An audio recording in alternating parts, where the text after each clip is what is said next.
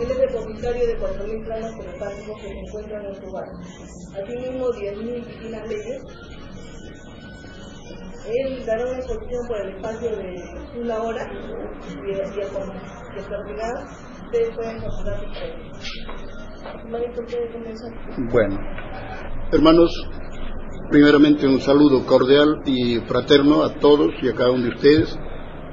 Gracias a nuestra hermana María tenemos la invitación para poder conversar un poco sobre el nuevo conocimiento universal que el Padre Eterno envía para la tierra. Ustedes lo saben por experiencia, el conocimiento no tiene límites. El conocimiento es amplio, vasto, profundo, infinito, de tal manera que cuanto más se sabe, menos se sabe y más hay que aprender. Recordemos a Sócrates, el filósofo griego. Él con su cerebrito quería abarcarlo todo, con su cerebro humano, pero no podía. se pone a pensar, meditar y de tanto meditar casi se duerme. Lógicamente reflexiona, recapacita y exclama, tanto sé que solo sé que nada sé. Con ello nos estaba pues enseñando que no se puede abarcarlo todo con el cerebro humano. Antes de dar mi testimonio, hermanos, si me permiten, quisiera hacerles unas tres o cuatro preguntitas para ver cómo va nuestra mente, cómo está nuestra psicología, ¿no? nuestra habilidad mental, nuestra capacidad intelectual. Es bueno ejercitar el cerebro, es bueno hacer vibrar las neuronas, es bueno activarnos, hermanos, mentalmente, intelectualmente, porque si no nos estacionamos y muchas veces caemos en fanatismos, nos limitamos mentalmente, a veces hasta nos robotizamos, y eso no debe ser. Estamos para avanzar más y más y más, si fuera posible hasta el infinito, porque nosotros somos creaciones de un Padre eterno, tenemos la herencia eterna. Como espíritus somos inmortales, indestructibles. Fuimos creados una sola vez y existiremos por toda la eternidad, mal que nos pese. Son leyes divinas, son leyes solares que recién lo vamos a comprender con la lectura, el estudio de la divina revelación alfa y omega, que es la tercera y última doctrina planetaria la primera fue la ley mosaica en la época bárbara de los faraones. Vino Moisés, trajo la doctrina mosaica y terminó con el soberbio imperio faraónico. Siglo después, el mismo divino Moisés reencarna como Jesús. Jesús, a costa de su vida, derriba al podrido imperio romano. Todos sabemos que él murió en la cruz, lo llevaron al sepulcro, al tercer día él resucitó y se elevó a los cielos, prometiendo volver al final de los tiempos. Jesucristo cumple su divina promesa, Él ya está en la tierra una vez más, para asombro y sorpresa de la humanidad. Mi deber, hermanos, es decirles la verdad. Ya en ustedes está creer, no creer, aceptar, no aceptar, eso está en cada uno de nosotros. El deber moral de todo buen cristiano es decir la verdad, solo la verdad y nada más que la verdad. Y estamos para creer en la verdad, porque todos nacemos para buscar la verdad que conduce a Dios. Bueno, las preguntas, hermanitos, son cuatro nomás, hermanitos. Tengo 200 preguntitas que lo saco de la, de la ciencia, de la doctrina, y lo empleo lógicamente para el diálogo, la conversación, y más que nada para demostrar a las personas que no lo saben todo, así humildemente. Tenemos que aceptar que no lo sabemos todo estamos para avanzar más y más y más. La primera pregunta sería, hermanitos, ¿por qué pensamos? Todos pensamos, eso es indiscutible, pero es bueno saber la causa. ¿Por qué pensamos? Son preguntas que le llaman psicotécnicas para ver la habilidad mental, la capacidad intelectual, el coeficiente, su amplitud de cultura y su grado de proyección de las personas a ver hasta dónde pueden responder una pregunta, hasta dónde pueden solucionar un problema. ¿Por qué pensamos? Les voy a ir explicando porque hay que entrar de, lleno al, tema. Eh, yo hago estas preguntas, yo estoy pasando un proceso de hernia discal a veces me llevan mis consultas, mis quequeos, me llevan a Huachipa para al doctor Casanova para mis baños de hipertermia, etcétera. Cuando subo al, taxi, lo primero que hago le pregunto al hermano chofer, ¿por qué pensamos? Ellos me dan cantidad de respuestas especulativas, nada más. Yo pienso porque tengo cerebro, yo pienso porque tengo neuronas, yo pienso porque soy un ser pensante, yo pienso porque tengo hambre, yo pienso porque estoy enamorado, yo pienso porque mi suegra me obliga a pensar, yo sé cantidad de respuestas, pero no es la respuesta precisa. Toda pregunta, hermanos, tiene una respuesta correcta. Como que yo les digo, ¿cuánto es dos más dos? Ustedes me dicen cuatro y se acabó la historia. ¿Por qué? Porque es probable, comprobable, demostrable. Así toda pregunta tiene una respuesta precisa, concisa, contundente, y si fuera posible con verdad y lógica. ¿Por qué pensamos? Yo, ustedes y todo el mundo piensa porque Dios nos dio el don de pensar. Ustedes tienen que aprender a deducir. Dios nos creó, Dios nos dio la vida, Dios nos dio este cuerpo como una herramienta para ver qué hacemos en la prueba de la vida, porque la vida humana es solamente una prueba relativa. La verdadera vida es la vida eterna, la vida espiritual la vida normal de todo espíritu desencarnado. Nosotros somos espíritus encarnados, estamos con materia, con cuerpo. La otra pregunta, hermanos. Esto se puede ampliar más, pero hay que ir haciéndolo breve. ¿Por qué lo imposible es imposible? A ver, ¿por qué lo imposible es imposible? La respuesta es sencillito, correcto, así chiquitito, pero contundente. ¿Por qué lo imposible es imposible? Porque nadie lo intenta. La gente es muy conformista. Eso es imposible, dicen, ahí se quedan. No lo intentan, no hacen el empeño de a ver qué hacen, ¿no? Como frente a lo imposible. En el caso mío, ¿será posible conversar con Dios? Eso es imposible. Es como para desanimarse. Yo lo intenté. Agarré el divino evangelio. Dejé de ser religioso. Hace años dejé de la religión porque me di cuenta que eso es una estafa, es un engaño. Las religiones, hermanos, son conceptos humanos salidos de mentalidad humana y totalmente erróneas, nocivas y perniciosas, que atentan contra la evolución del mismo hombre. Son 20 siglos de religiones y estamos cada vez de mal en peor. Entonces hay que abrir los ojos y darnos cuenta. Hay que tomar lo que vale la pena y, rechazar lo que no vale la pena. Y sépanlo de una vez, hermanos, los enemigos del pueblo son tres filosofías diabólicas que en la Biblia están marcadas con el 666. Esas filosofías son religiones, capitalismo, militarismo. Ahí están los tres seis, hermanos. Mientras existan esas tres filosofías, no habrá unificación, no habrá igualdad y no habrá paz, porque los militares hacen la guerra, para ellos construyen las armas, para que se maten los inocentes hijos de Dios, sabiendo que la ley divina dice no matarás, ellos se preparan y se perfeccionan para matar. Entonces, volviendo a lo imposible, yo dije, sí se puede, con la verdadera fe, el mismo Hijo de Dios nos puede visitar aquí en el hogar. Y comencé a estudiar, orar, pero también a la vez buscaba por diferentes templos y a escuchar y a ver y de alguna forma tratar de encontrar alguna noticia sobre el Divino Maestro. Porque Él prometió, si ustedes leen bien la Biblia, Él prometió volver al final de los tiempos materiales. Y Dios cumple su promesa. Es el hombre el que promete y no cumple. Entonces iba por acá, iba por allá, una búsqueda de años. Yo comencé a buscar la verdad desde los 13 años arriba.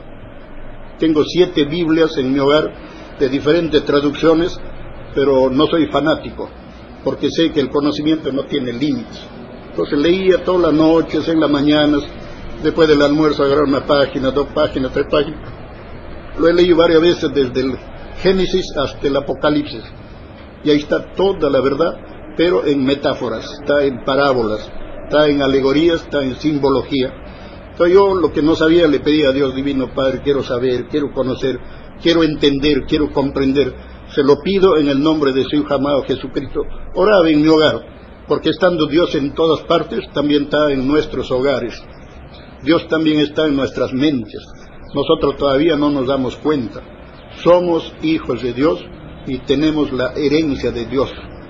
Lo importante es conocer a Dios, comprender a Dios y si fuera posible, hacer la divina y santa voluntad de Dios. De ahí nace la felicidad, la verdadera felicidad. Mientras que la criatura desobedece la ley de Dios, no hay felicidad. Al contrario, problemas, problemas, problemas, enfermedades, dolores, sufrimiento, penalidades. Es la consecuencia de la desobediencia a la ley de Dios. Entonces fui buscando y buscando hasta que llegó un momento encontré lo que buscaba. Porque dice Dios en la Biblia, el que busca encuentra. Si ustedes buscan la verdad, encontrarán la verdad. Si ustedes buscan el conocimiento, encontrarán el conocimiento. Si ustedes buscan la perfección, encontrarán la perfección. Si ustedes buscan vuestra salvación, lograrán vuestra salvación. El que no busca nada, no encuentra nada. Así de sencillo. Otra preguntita. Según vuestro razonamiento lógico, para ustedes, ¿qué fue primero, el conocimiento o el universo? A ver, piensen un poquitito, a ver, unos 5 segundos, 7 segundos. ¿Qué fue primero, el conocimiento o el universo? Sencillo, la respuesta es sencilla, no, hay nada complicado. Dios, Dios no complica a sus criaturas. Dios es la mar de sencillez. Y Dios, empleando la sencillez más inaudita, lo revela todo, lo explica todo, para que todos sus hijos aprendan, entiendan y comprendan. Vamos a explicarlo. Algunos dicen primero fue el universo, son los hermanos materialistas. Yo le digo con esa respuesta, usted consciente o inconscientemente no está reconociendo a un creador. Daría la impresión que usted cree o piensa que las cosas se hacen solas, y eso no corresponde a la realidad. Otros dicen primero fue el conocimiento, correcto, pero ¿de quién? Porque alguien tiene que poseer el conocimiento. Entonces la respuesta correcta es primero fue Dios, el eterno, y gracias al conocimiento de Dios existe el universo y existe todo lo que hay en el universo, porque todo existe por creación. Siempre hay que aprender a reconocer, hermanos, a un divino y supremo creador porque no puede haber, hermanos, obra sin obrero, no puede haber creación sin creador, no puede haber un libro sin un autor, como no puede haber un hijo sin padre o madre. Siempre hay que tratar de complementar las cosas. Y la última pregunta, ¿por qué el cerebro es un gran desconocido para nuestro cerebro?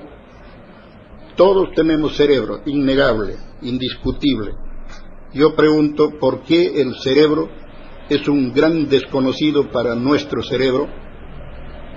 A ver, hermanito, piensen unos cinco segunditos, a ver. ¿Por qué el cerebro es un gran desconocido para nuestro cerebro? La respuesta es sencillo, hermanos. Porque el hombre, el hombre no puede explicar lo que no ha creado el hombre no ha creado el cerebro. El hombre, para ser franco, no se vaya a molestar, hermanos, mi deber es decir la verdad. El hombre, por cuenta propia, no ha creado ni una gota de agua, no ha creado ni una molécula, no ha creado ni una sola idea. Todo lo creó Dios y todo nos lo ha dado. Lástima que nosotros hacemos mal uso de los dones que nos da Dios.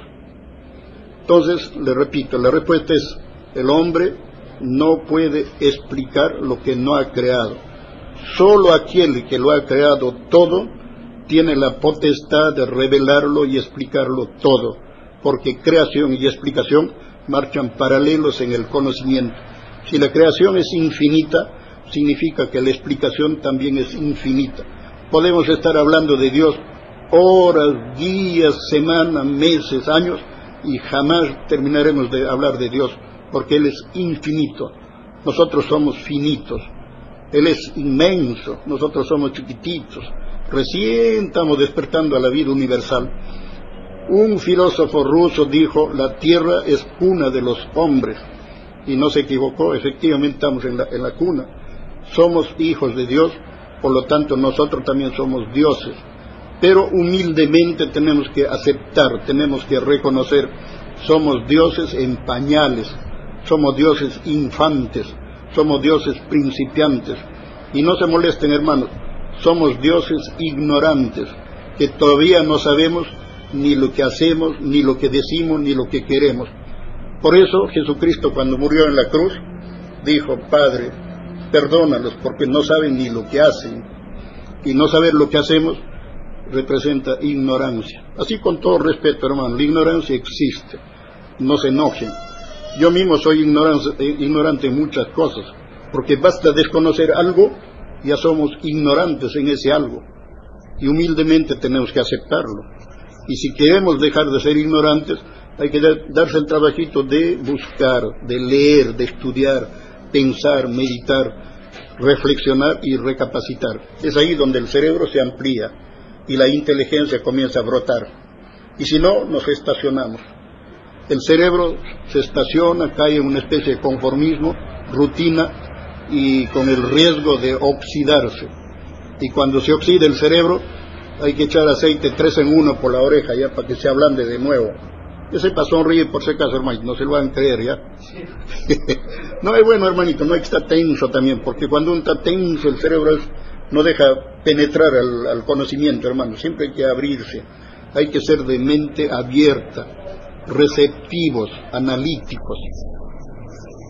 Bueno, entonces, hermanito, para iniciar mi testimonio, quiero preguntarles tres preguntitas más, o cuatro, para entrar a... Voy a dar mi testimonio, hermanitos, cómo conocí al autor de este maravilloso conocimiento, cómo lo reconocí, cómo era él, todo lo que he visto, lo que he oído, lo que he aprendido, lo que he comprendido, se los voy a comunicar.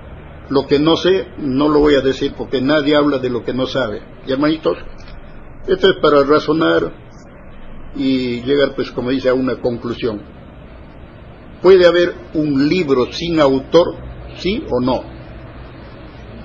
¿Qué dicen? No puede. Para que haya un libro tiene que haber alguien que haya escrito el libro, ese es el autor. Sin autor, hermanos, no hay libro. Puede haber una obra sin obrero, puede haber una construcción sin constructor, puede haber un hijo sin madre y puede haber una creación infinita, como es el infinito universo, sin la participación de un creador supremo, perfecto, absoluto y eterno como es Dios, ¿Puede haber el universo infinito sin un creador divino? No puede haber, desde luego, ya. Entonces ahí ya se reconoce que hay un creador supremo, hay un Dios. Ahora si nosotros no vemos a Dios, si no lo conocemos a Dios, ¿por qué será? Debe haber una causa que hay que seguir investigando. Porque dice Dios, el que busca, encuentra. Y la clave es la búsqueda. Leer las Sagradas Escrituras, estudiarlo, analizarlo, profundizarlo, interpretarlo, para poder sacar conclusiones propias y auténticas, haciendo uso de la inteligencia, el razonamiento, el discernimiento que Dios nos dio a todos para cumplir con la prueba de la vida humana. Los planetas, hermanos, como la Tierra, son escuelas. Nosotros venimos de arriba de la morada celestial, el macrocosmos, que Jesucristo nos enseñó como el reino de los cielos. De allí venimos, hermanos, a la tierra estudiar, aprender, conocer, vivir, experimentar. Venimos también a pagar deudas de, de existencia pasada, porque todo espíritu nace de nuevo para conocer vida nueva. Me estoy refiriendo a la ley de la reencarnación. Existe. Estamos en un universo tan infinito en donde todo lo que la mente humana puede imaginar existe. Lo que la mente humana no puede imaginar también existe. Hasta la fantasía es una realidad en la creación de Dios. Ahora, si queremos conocer y comprender el infinito de Dios, lo que tenemos que hacer nosotros es ilustrar nuestra fe, desarrollar nuestro intelecto, ampliar nuestro conocimiento, romper nuestros límites mentales y dejar a un lado todo tipo de complejos, incluyendo las religiones. Las religiones no sirven, hermanos, definitivamente. Se los digo, hermano, así de todo corazón. Yo iba a ser cura, mis abuelitos querían que sea cura. Me pusieron en un convento Yo estaba ya aprendiendo el latín, ayudaba a hacer misa, locuras, incluso me tomaba el vino de las sacristías y vi cómo se comportan los curas. Me desanimé totalmente, renuncié para siempre. Un tío, hermano de mi papá, me dijo, sobrino, tú eres un chico muy inteligente. Deja la religión, pero no dejes el libro sagrado, la Biblia. Léelo, estúdialo y vas a sacar tus conclusiones. Lo dijo, hermanos, con una vehemencia y yo lo acepté. Y cuando llegué a, Lima, me compré, me compré mi primer Biblia. Lo comencé a leer con vehemencia. No lo entendía, pasé franco, pero volví a leerlo, volví a leerlo. Y de tanto leer, mi mente comenzó a trabajar y me comencé a dar cuenta de muchos errores que cometen los llamados cristianos. Entonces dije, qué raro, o no leen o no entienden, porque ellos están cometiendo errores. La ley divina dice, no robarás. Y ustedes están viendo, el mundo está lleno de ladrones. Hay ladrones incluso con corbata. Hay ladrones de que roban y encima le dan factura para que usted no reclame. Después la ley dice, no matarás. Y el mundo está lleno de asesinos, está lleno de criminales con uniforme incluso. Acá en la tierra pasa algo raro, mire, si alguien mata a uno, a la cárcel, 20, 30 años. Pero si alguien mata 100, uh, héroe lo declaran. ¿de? ¿Cómo está la psicología humana, hermanos? Es tiempo de despertar, de darnos cuenta. Dice Dios, no adorarás imágenes, ni templos, ni semejanza alguna. Y mire cómo está el mundo, hay cantidad de templos en toda parte del mundo. En esos templos acuden los idólatras, los que tienen la fe materialista.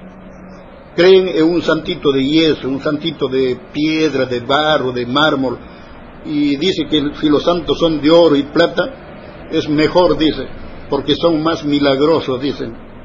Ahí tienen ustedes al llamado Señor los Milagros. Ese Señor los Milagros representa el becerro de oro de los tiempos de Moisés. Es un tremendo error, hermanos. A Dios se le adora estudiando su divina palabra. A Dios se le adora practicando las virtudes de la luz, eso que ustedes llaman valores. A Dios se le adora viviendo la vida cristiana con la más elevada moral que la mente pueda imaginar. A Dios se le adora unificándonos como verdaderos hermanos, porque todos somos hijos de un mismo Dios, todos somos hermanos espiritualmente hablando. Jesucristo dijo, amaos los unos a los otros como hijos de una misma familia. ¿Lo estamos cumpliendo? No lo estamos cumpliendo, cada uno tira para su lado. Estamos como perros y gatos y eso no es el verdadero amor. Estamos viviendo los últimos tiempos del engaño. Entonces, esta divina doctrina, la revelación alfa y omega, es un conocimiento maravilloso. Son cuatro mil planos que escribió el autor de la divina revelación, yo los tengo en el hogar, yo los recibí. Mi deber, hermanos, es avisar, comunicar, informar, explicar lo más elemental, mostrar los planos, invitarles a la lectura analítica, para que cada uno saque sus conclusiones propias y auténticas, haciendo uso de la inteligencia, el razonamiento, el discernimiento, el entendimiento y la comprensión. Muchos creen, hermanitos, que la, ciencia no lo, no lo difundo. Si no lo difundiera, hermanos, no tendríamos ni siquiera la radio, porque se ha formado una hermandad, se llama Hermandad Revelación Alfa y Omega, la hermandad del Cordero de Dios. Nosotros no pedimos ni diezmo, sino la gente ya cuando comprende de lo que se trata el conocimiento, con su sano corazón, de su voluntad, nos donan. Y eso se emplea para pagar la radio, hacer libros, volantes, folletos, separatos y una serie de, tareas que se necesita. Solamente quiero mostrarles algo pequeñito, hermanos.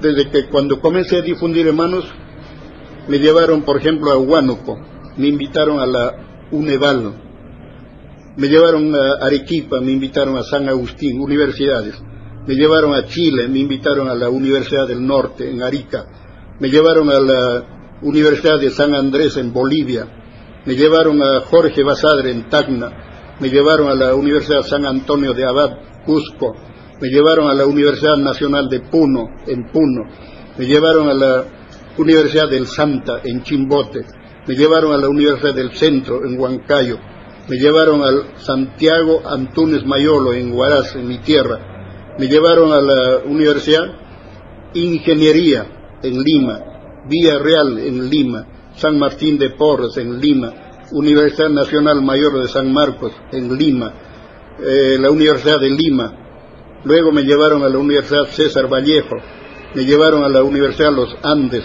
me llevaron a la Universidad de San Cristóbal de Huamanga, Ayacucho, me llevaron a la Universidad de Jaén en Cajamarca. Bueno, en cuanto a radios, hermanito, hay cantidad de radios que hemos visitado aquí y allá avisando. El problema es que la gente no cree, la gente no se interesa por conocimiento, la gente ha caído en un tremendo conformismo, estamos detenidos.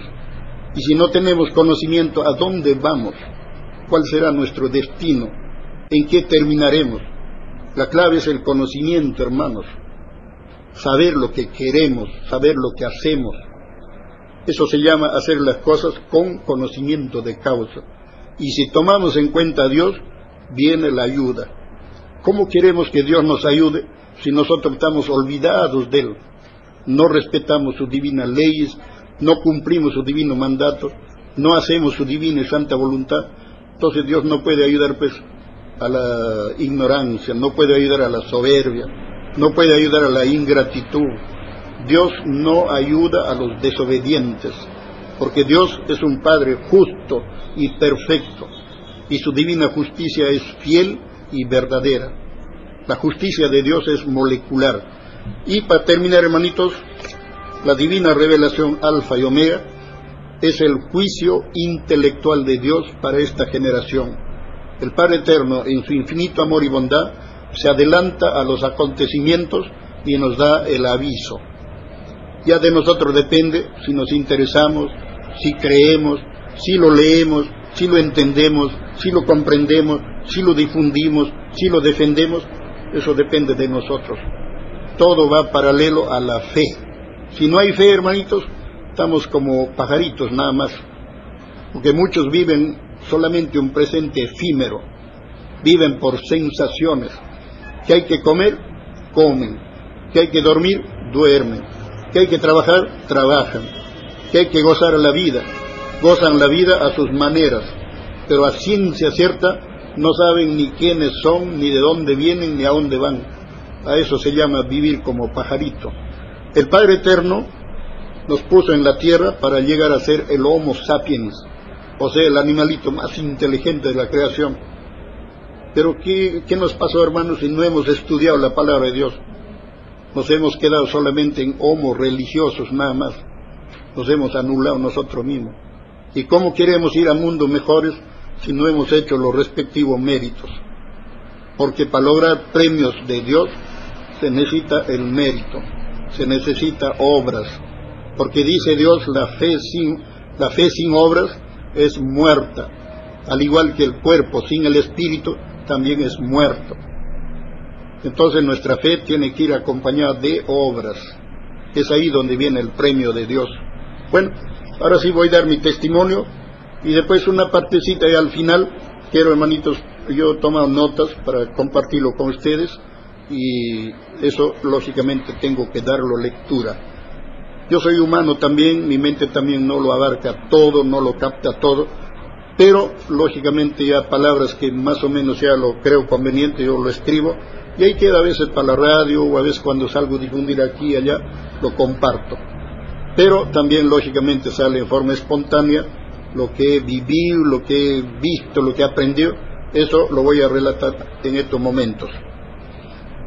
Soy, hermanos, un provinciano, soy de la provincia de Sihuas, Ancash, soy artesano, soy padre de familia, normal como cualquier otro ser, pero mi inquietud ha sido saber, conocer qué hay más allá de la tierra, quién soy, de dónde vengo, por qué estoy aquí, hacia dónde voy, qué sigue después de la muerte. Esas preguntas daban vuelta en mi mente y quería saber quería conocer, quería la respuesta. Pero ¿quién me lo da? Ningún pastor hermanito responde a estas preguntas. Lo que significa que son, como dice, falsos pastores, así lo dice Dios en la Biblia, lobos rapaces disfrazados con piel de oveja. El Padre Eterno dice la verdad así cruda, tal como es, y el que lo entiende, lo entiende. Entonces, hermanitos, yo en oraciones pedí a Dios, en mi hogar, yo hace tiempo dejé de ir a las iglesias. Si es que iba, iba solamente por escuchar nada más. Ya no iba con ese deseo, ¿no? De pertenecer, etcétera, ¿no? Simplemente oía, veía y me regresaba.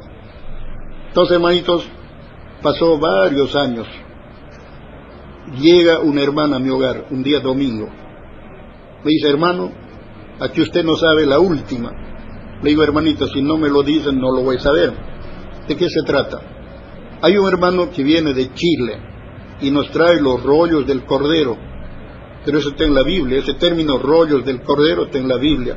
Está en Apocalipsis, capítulo 5. Ahí están los rollos y el Cordero. Le dije, hermanita, ¿cuándo, dónde y a qué hora? Me dio todos los datos, me dio la dirección, el día, la hora. Y yo a la vez en mi taller de artesanía avisé a varios hermanos para que vengan. Y vinieron pues como 12 hermanos el día viernes. A las, la charla iba a ser a las 7, pero a las seis y media estábamos ya saliendo de la casa, nos embarcamos en dos taxis y nos fuimos por allá por Madalena, Girón Trujillo. Y ahí llegamos a la dirección, era un edificio de nueve pisos. En el quinto piso vivía el hermano Carlos Morelli, ahorita está en el Brasil él. Y ahí nos recibió y nos dijo, esperen un rato. Al poco rato llega precisamente el divino maestro, yo lo llamo así porque lo he reconocido, el divino Jesucristo, humilde, sencillo hermanos, pero tiene una sabiduría infinita. Hace falta cerebro para poder asimilar tanta sabiduría que Él nos brinda. Bueno, Él llevaba en el brazo un fajo de, de, rollos, lo puso ahí al piso y dijo, si fueran tan amables, saquen la mesita de centro. Era una sala, había algo parecido a esto, con unos, uh, unos patitos así de madera, lo levantaron y se lo llevaron. El piso era todo de alfombra verde, parecía grasa. Lo acomodaron los planos, lo desataron y se abrió así. Son grandes, hermano, un metro diez de alto por ochenta de ancho. Yo estaba atrás, al fondo, y veía bastante letras y dibujos. ¿Qué será? Decía, ¿no? Me fui acercando, acercando, acercando, y de repente veo ya los títulos de, lo, de, lo, de los planos. El primer plano decía, o dice actualmente está, mensaje telepático del Padre Eterno al mundo terrestre. Mensaje segundo. El primer mensaje fue ocultado al mundo por la roca religiosa. Y un poco como que me cruzo, no captaba bien mensaje telepático. Para mí era pues algo nuevo, novedoso, desconocido. Pero del Padre Eterno, ¿quién no sabe quién es el Padre Eterno? Es Dios, el divino creador. Al mundo terrestre, entonces ese mensaje viene para acá, para nosotros. Mensaje segundo. ¿Cómo es esto? Hubo un primer mensaje, lo tiene la Iglesia Católica en el Vaticano bajo siete llaves. Ellos todo lo ocultan, todo lo callan, lo guardan. Eso, esa carta de Fátima, al igual que el primer mensaje, lo tienen ahí bien guardado, hermano. Igual que la CIA, toda noticia de ovnis lo callan, lo callan, lo callan, porque a ellos les conviene que el mundo se mantenga ignorante, porque de la ignorancia ellos sacan provecho. Esa es la verdad. Por eso que nosotros debemos buscar, debemos estudiar. Bueno, entonces, maitos, me senté ya después de leer el título, ver los planos, porque después sigue bastante letra menudita, sigue ya. Me acomodé y comencé a escuchar la charla. Él habla, hermanos, con las parábolas en el labio. En todo momento él menciona las parábolas. Y no solo lo menciona, sino que explica el significado científico de cada parábola. Lógico, yo digo, ¿quién nos está hablando? ¿De quién se trata? ¿Será un profeta reencarnado? ¿Será un apóstol reencarnado? Porque yo desde siempre creo en la reencarnación. ¿Será un avatar? ¿Será un iluminado? ¿Será un enviado? ¿Quién, quién quería saber, no? ¿De quién se trata? Silenciosamente yo escuchaba todo lo que conversaba el, el hermanito Luis, pero a la vez mi mente daba vuelta. ¿Quién, quién, de quién se trata? ¿Quién es, quién es, quién es? En eso que estoy, hermanos, así pensando, él dice, todo buen cristiano debe saberse el Evangelio de mi Padre de memoria. Eso para mí fue un golpe, hermanito, psicológico tremendo. Yo cuánto he leído la, las Sagradas Escrituras, la Biblia, pero saberlo de memoria, mentiría si yo les digo, me lo sé de memoria. Sé, lógicamente, algunas parábolas, citas bíblicas, títulos, subtítulos, sí lo sé, pero de memoria no. Entonces yo dije, pero ¿quién, quién es el hermano? ¿Ya ¿De quién se trata? Ahí estaba dándole vuelta, escuchando la conversación, pero mi mente daba era como un remolino, ¿ya? Preguntas, preguntas y preguntas. Y en eso, hermano, de tanto pensar, siento que mi cabeza, yo sé, en la realidad sé, que la cabeza no puede crecer, pero sentía la sensación que mi cabeza se agrandaba. Yo me asusté, dije, de repente me estoy poniendo loco de tanto pensar. Mentalmente Padre Divino, ayúdeme a tranquilizarme. Respiré profundo, alguna vez aprendí no a serenarme. Respiraba profundo por la nariz y lento se bota por la boca, así. Hasta la última gota de aire. Cuatro, cinco veces, siete veces, llega lo que se llama la serenidad, el equilibrio. Y ahí estaba. Y vuelta, después de un rato, vuelve la idea. ¿Quién es? ¿Quién es? ¿Quién es? Tanta insistencia, siento nuevamente, hermano, esa experiencia, uh, así como si se agarrara mi cabeza, me daba la impresión que los pelitos correteaban, hermanito, así, toda la cabeza. Ya dije, bueno, ¿qué será esto? Hermanos, siento un ruido dentro de mi cabeza así algo así como cuando comienza un trueno, así, así, y una voz que me habla adentro. ¿Quién les puede hablar de las cosas que hay arriba sino aquel que viene de arriba? Y eso yo lo había leído varias veces en la Biblia, esa es una parábola que está en la Biblia. Pero yo decía, ¿quién me habló? ¿De dónde salió la voz? Tenso ahí, hermanitos. Preocupado, desde luego, desconcertado de repente, hermano, no sé cómo giro así el rostro y me doy con el rostro del Divino Maestro. Él me estaba mirando fijo y sonriendo. Y siento como una electricidad desde la corona de, la cabeza hasta los pies, así instantáneo. Eso nunca me voy a olvidar, hermanos. Entonces, un ratito más y dije, Él es, Él es el Divino Maestro. O sea, mentalmente llegué a una conclusión Hermanos, lo que sigue, hermanitos, la historia es larga. Él ese tiempo estaba alojado allá en Surquillo, en la casa del ingeniero Juan Espejo, en Los Halcones, cuadra 9, atrás del Crem Rica. Lógicamente, hermanitos, terminó la charla un cuarto para la una de la mañana. Lógico, lo pedí la dirección y al otro día yo me fui a visitarlo.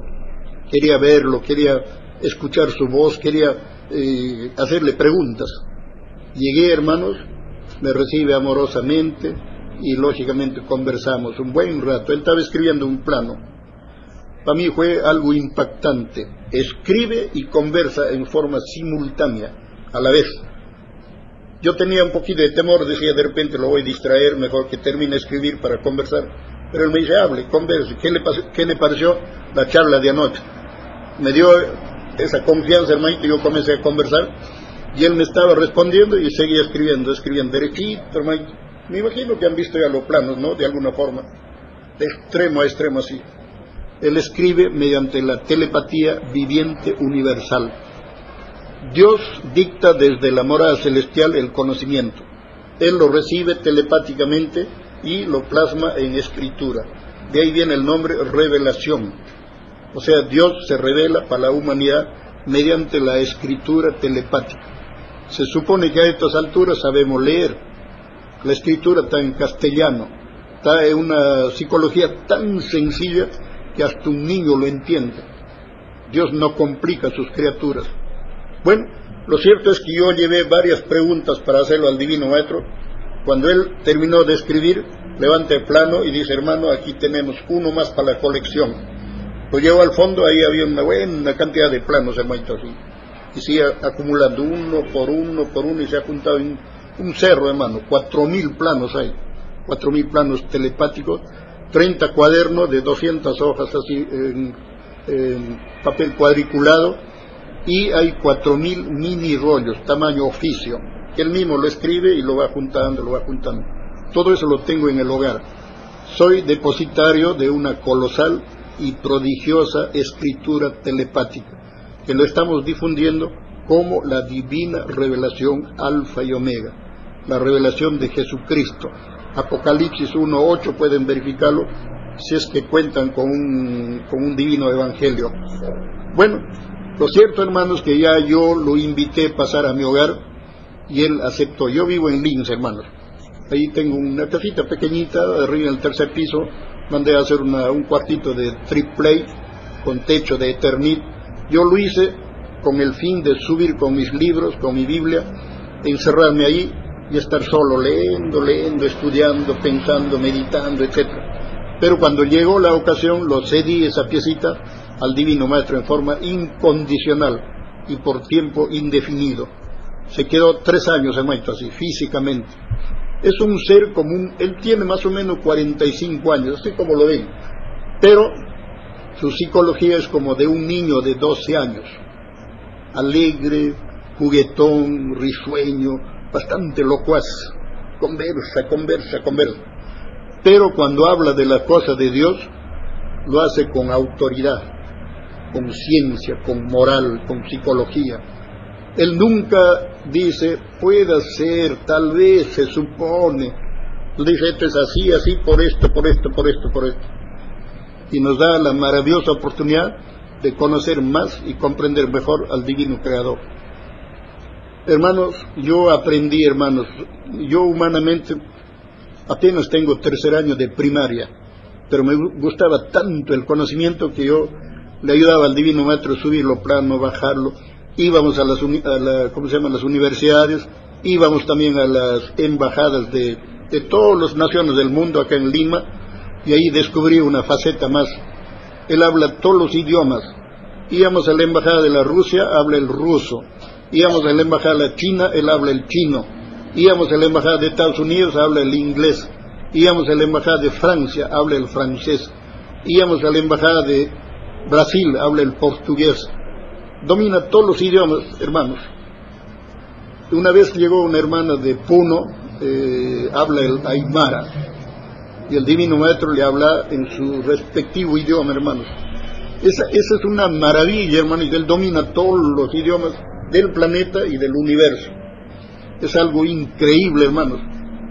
Pero, ¿qué podemos hacer frente a lo increíble? Frente a lo increíble hay tres opciones o tres alternativas.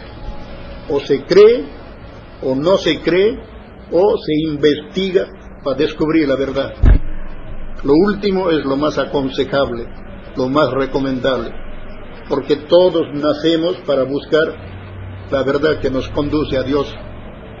Entonces, hermanos, en cuanto a lo subjetivo, subjetivo es algo que parece un sueño, una imaginación, una fantasía en cuanto a lo subjetivo, hermanos. Él nos lee el pensamiento. Para Él no hay cosas ocultas. Todo lo ve, todo lo sabe. Le brilla el rostro. Cuando Él nos conversa, le sale una luz amarilla alrededor así de su rostro, con puntitos de colores, así como estrellitas en miniatura, chiquititas, así se mueve. Es una maravilla, hermanos. Una cosa es verlo, otra cosa es imaginarse, ¿no? Luego, hermanitos, él levita, o sea, rompe la ley de la gravedad y flota. Se va a la derecha, se pasa a la izquierda, se va adelante, se va atrás, y de repente se eleva así, y se pierde en las nubes. Y al otro día volvía a estar con nosotros. Hemos vivido, hermanos, experiencias fantásticas, hermanitos. Hay evidencias. Lo que cuenta, hermano, es el conocimiento. ¿De dónde salió el conocimiento? Yo eso yo lo relato porque lo he visto, lo he vivido. Soy un contactado más de los tantos que hay en el planeta. En mi caso me dejaron la colosal y prodigiosa escritura telepática. Y mi deber, repito, es avisar. Como yo no puedo guardar, no puedo callar grandes verdades. Me digan loco, desequilibrado, mentalista, mitómano, fantasioso que sé, mi deber es avisar. Y punto. Pero tampoco no vengo a convencer. Se respeta el libre albedrío, se respeta las ideas, creencias, puntos de vista, conceptos, opiniones, porque todos tenemos libre albedrío. Pero nuestro deber es llegar a la verdad de Dios, a la verdad universal, a la verdad absoluta, a la verdad pura, perfecta y eterna. Esa verdad la da Dios. Por eso en la Biblia dice, y llegará la verdad por sorpresa, como la sorpresa que causa un ladrón en la noche. La verdad que viene de Dios es Cristo. Cristo significa Dios hecho hombre. Eso significa, hermanos, que el Divino Padre, siendo infinito en todo, se manifiesta también de infinitas formas y sorprende a sus criaturas y prueba a sus criaturas. A ver dónde está su fe, dónde está su humildad, dónde está su interés en la cosa de Dios, dónde está el amor hacia el Divino Padre. Todo, absolutamente todo, prueba el Divino Creador, idea por idea, acción por acción, sensación por sensación, intención por intención. Todo espíritu es probado por Dios. Así de sencillo, hermanos. Bueno, él estuvo, hermanos, en el hogar tres años físicamente. Después viaja a China. Sube en un barco chino, yo le acompañé hasta el Callao. Él, nos ha demostrado muchas leyes, hermanitos. Incluso en mi hogar murió. Al tercer día que lo enterramos allá en el cementerio del Ángel, él estuvo de nuevo en mi hogar. Algo increíble. Por eso es que yo estoy convencido que el autor de este conocimiento es el mismo Jesucristo, es el mismo Hijo de Dios en retorno glorioso y triunfal. Bueno, entonces hermanitos, él viaja a la China, ahorita está recorriendo el país de allá, China, pues ese país es enorme, hermano, y dentro de poco él se pasa a la India. En la India se va a encontrar con los honorables Dalai Lamas en el Tíbet Allí reúnen una conversación y de ahí va a salir la noticia al mundo. Jesucristo ha vuelto a la tierra. Se inicia una polémica de Oriente contra Occidente y lógicamente, hermanitos, viene ya la acción del divino Jesucristo, porque Él esta vez viene como juez. Él ya no viene a predicar, ya no viene a rogar como lo hizo dos mil años atrás. Él simplemente se revela por el conocimiento para los que buscan la verdad para los estudiosos, para aquellos que quieren saber el futuro. Porque no todos queremos saber el futuro, hermanos. Unos cuantos son los que buscan de una u otra forma. Buscan y encuentran. El que no busca no encuentra nada. Entonces, hermanitos, él, para terminar esta parte, se manifiesta, hermanitos, de muchas formas. A veces lo sueño, otra vez lo veo en visiones, y otras veces, al rato menos pensado, se materializa, me mira, se sonríe, me da dos, tres palabras de aliento y a la vez desaparece así. Yo quedo a veces bañado en lágrimas, una emoción tremenda, hermano. Las experiencias, hermanos, para que sean experiencias, hay que vivirlo. Cuando uno vive una experiencia, por muy increíble que sea, y lo cuenta a los demás, le crean o no, le da igual. Porque una experiencia que se vive nadie se lo quita. Pero lo que cuenta, hermanos, les digo, son las evidencias, las pruebas. Ahí tengo cuatro mil planos telepáticos escritos por él mismo y esa es la mayor evidencia que puede haber en un mundo materialista como es la Tierra. Porque aquí, hermanos, siempre dicen, tengo que ver para creer. Si no lo veo, no lo creo.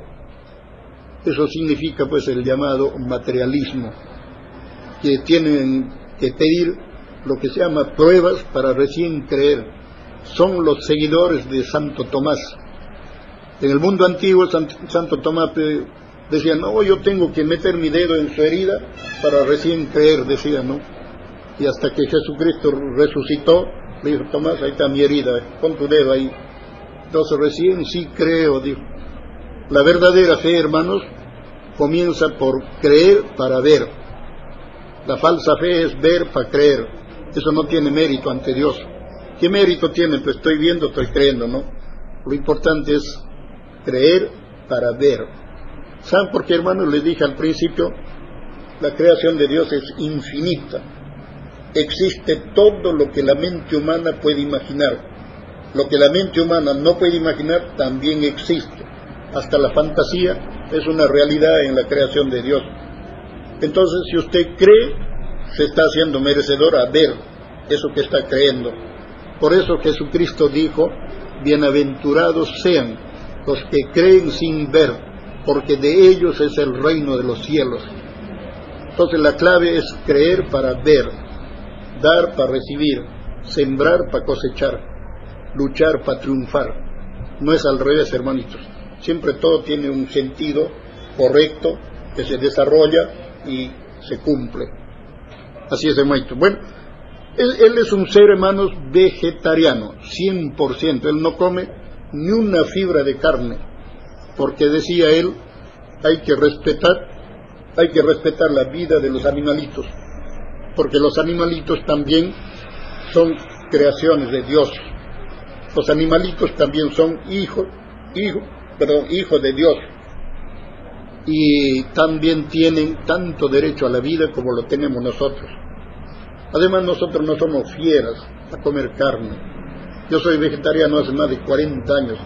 Me, hubiera gustado ser vegetariano desde el vientre de mi madre, pero no fue así. Pues. Allá en mi tierra comen carne, carne, y lógicamente uno asimila ¿no? todas estas toxinas que ellos consumen. Sépanlo hermanos, las enfermedades vienen precisamente de la alimentación cadavérica. Comer carne es comer cadáver. Un animal muerto, hermanos, quieranlo o no, pasa a ser cadáver en plena descomposición. Los ojos humanos no ven lo que está sucediendo dentro de la carne y todo es una transformación. De la misma carne aparecen gusanitos chiquititos, van creciendo, creciendo, después los gusanos grandes se lo comen a los chiquitos hasta que queda puro esqueleto nomás. Esa carne, hermanos, de los animalitos tiene adrenalina, putrescina, cadaverina, colesterol, ácido úrico y no sé cuántas sustancias más envenenan nuestra sangre, intoxican nuestro cuerpo y atrofian nuestro cerebro. Es la verdad, hermanas, hermanos. Decía el Divino Maestro, el que come carne es un futuro candidato del cáncer. Y eso está comprobado. Gente joven, hermanitos, que come ahí su, su bistec, su chuleta, su, su marucha, no sé qué cosa comen los argentinos, se mueren, hermanitos jóvenes, hermanitos. Cáncer, cáncer, cáncer, hermanitos. Entonces, si apreciamos la vida, si apreciamos la salud, hay que ser vegetarianos. Repito, yo soy 40 años vegetariano, tengo 75, gracias al Divino Padre mi mente está despejada, solo que estoy pasando un proceso de hernia discal por un accidente que tuve, por querer levantar un peso que excedía mi fuerza. Bueno, son pruebas para mí, hermanos, pero eso no me impide hablar, conversar como lo estoy haciendo y así sigo haciendo la tarea, sigo haciendo el programa radial, etcétera, etcétera. No me detengo, hermanos. Y deber y mi deseo es compartir este conocimiento, si fuera posible, con toda la humanidad. ¿Ustedes leen la Biblia, hermanitos? Creo que no, ¿no? ¿O sí? ¿En qué parte de la Biblia está el nombre de Perú? Perú. ¿No? Sí hay está en Esdras, en el Antiguo Testamento. Esdras, Esdras, libro de Esdras, Antiguo Testamento, capítulo 2, versículo 55. Ahí se lee clarito, Perú da, a los hijos de Perú da. Sí. El Padre Eterno dice, del, del rebaño peruano sale la más grande revelación para todo el mundo. Bueno, hermanitos, voy a leer no sé si me permiten, porque esto lo hice para media hora de programa, pero creo que va a ser mucho. Voy a leer solo una página y me hacen preguntas. Pues. Hermanitos, me imagino que hay algunas inquietudes, curiosidades, con todo gusto y con toda confianza. No se queden con la duda. ¿Saben por qué? porque aquel que se queda con la duda, su siguiente reencarnación lo va a hacer en un mundo cuya filosofía es la duda y va a tener toda una vida para dudar y eso no nos conviene. La duda hay que anularlo. Rápido, rápido, ¿no? se va llegando a la verdad. A ver. Eh,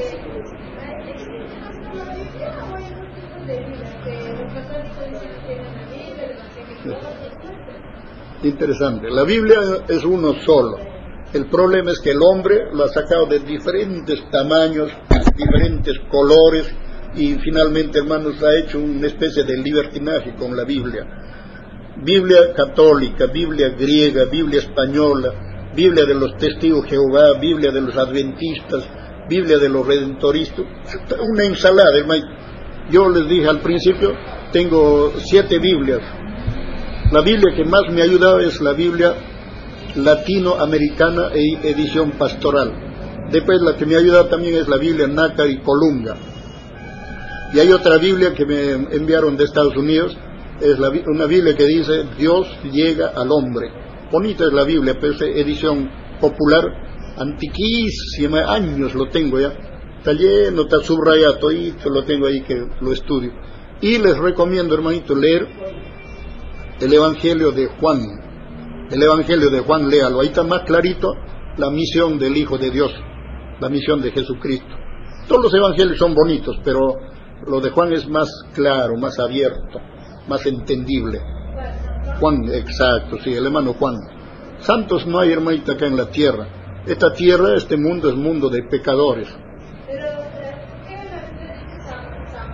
Ah, es que, es que los que han traducido la Biblia han tenido psicología religiosa. Pues. Sí, pues.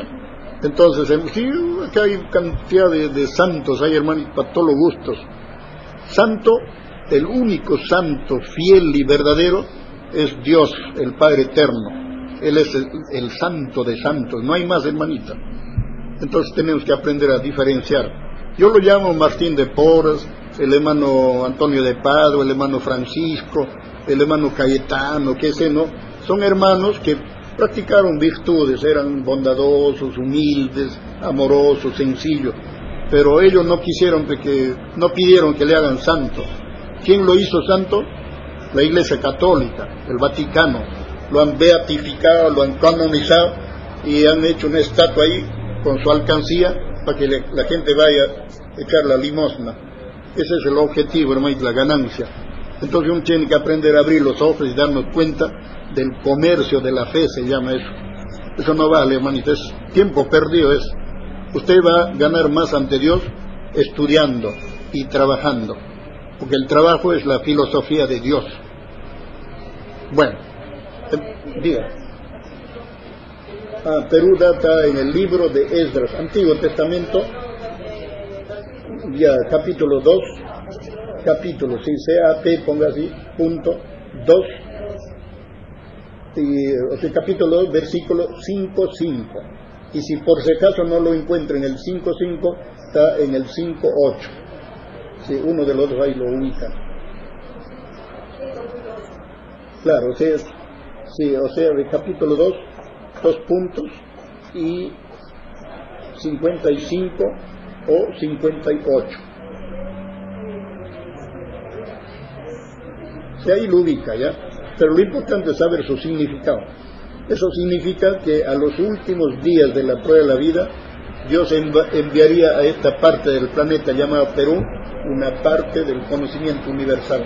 Y se está cumpliendo, todas las profecías se cumplen. Dios envía su divina revelación, Perú lo recibe, ¿no? Así es, hermanita. A ver, te, habrá que hacer preguntitas, pues, ¿no? ¿Ah? Ah, el año. El año es un, claro, no, el año es un misterio, el tiempo. ¿Sabe por qué? Porque el hombre ha manoseado el tiempo, ha tergiversado el tiempo, ha manipulado el tiempo a su gusto.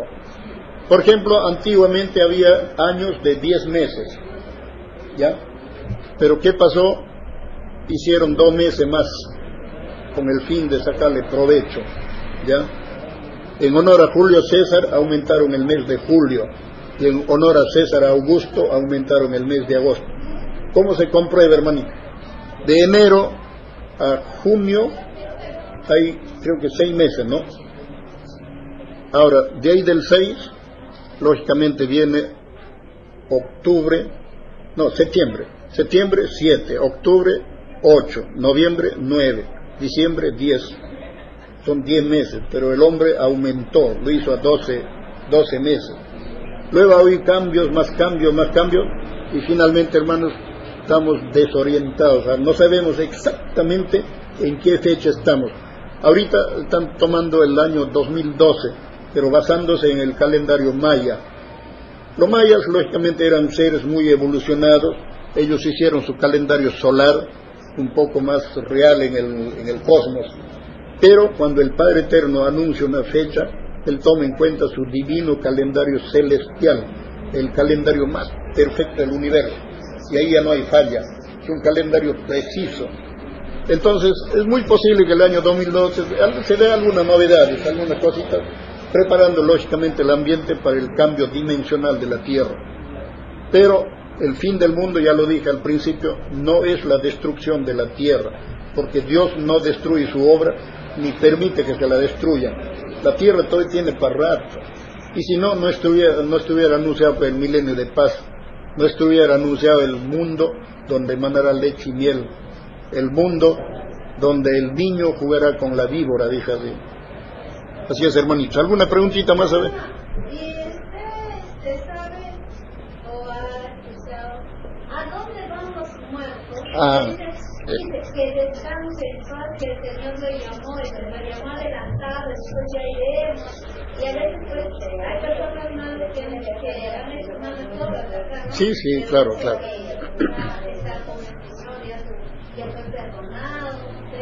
Claro, el hombre dice tantas cosas, muchas a la vez sin base, sin fundamento.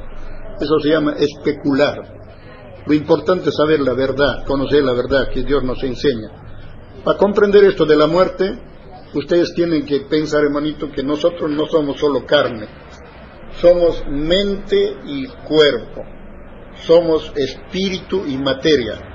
Otros llaman alma, dicen, pero están errados también. El alma es la unión del espíritu y la materia, eso se llama alma, alianza materializada. Así. Entonces el espíritu, hermanos, es, es el que mueve al cuerpo. Nuestro espíritu está adentro, desde el cerebro hasta los dedos del pie, todo así, llenito. Entonces el espíritu mueve así. Abre la mano, cierra la mano, camina, retrocede, va acá, va allá. Eso lo hace el espíritu. Dice Dios, nada hace el espíritu, perdón, nada hace el cerebro si antes no lo ordena el espíritu. Es el espíritu, el, el espíritu es el que está trabajando, es el espíritu el que está activo. Cuando se produce la muerte, hermanitos, a ver,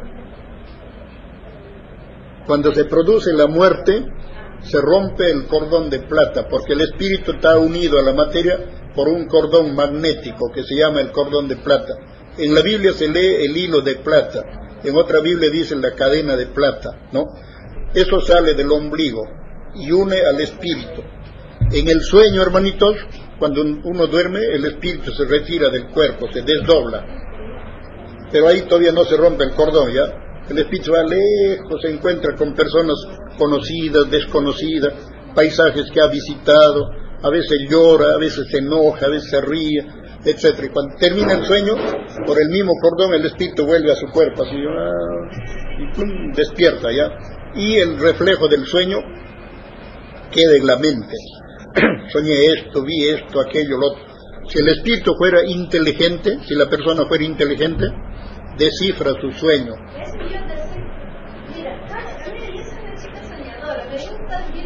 Ya, ya. Ya, ya, no, está bien, está bien, sí.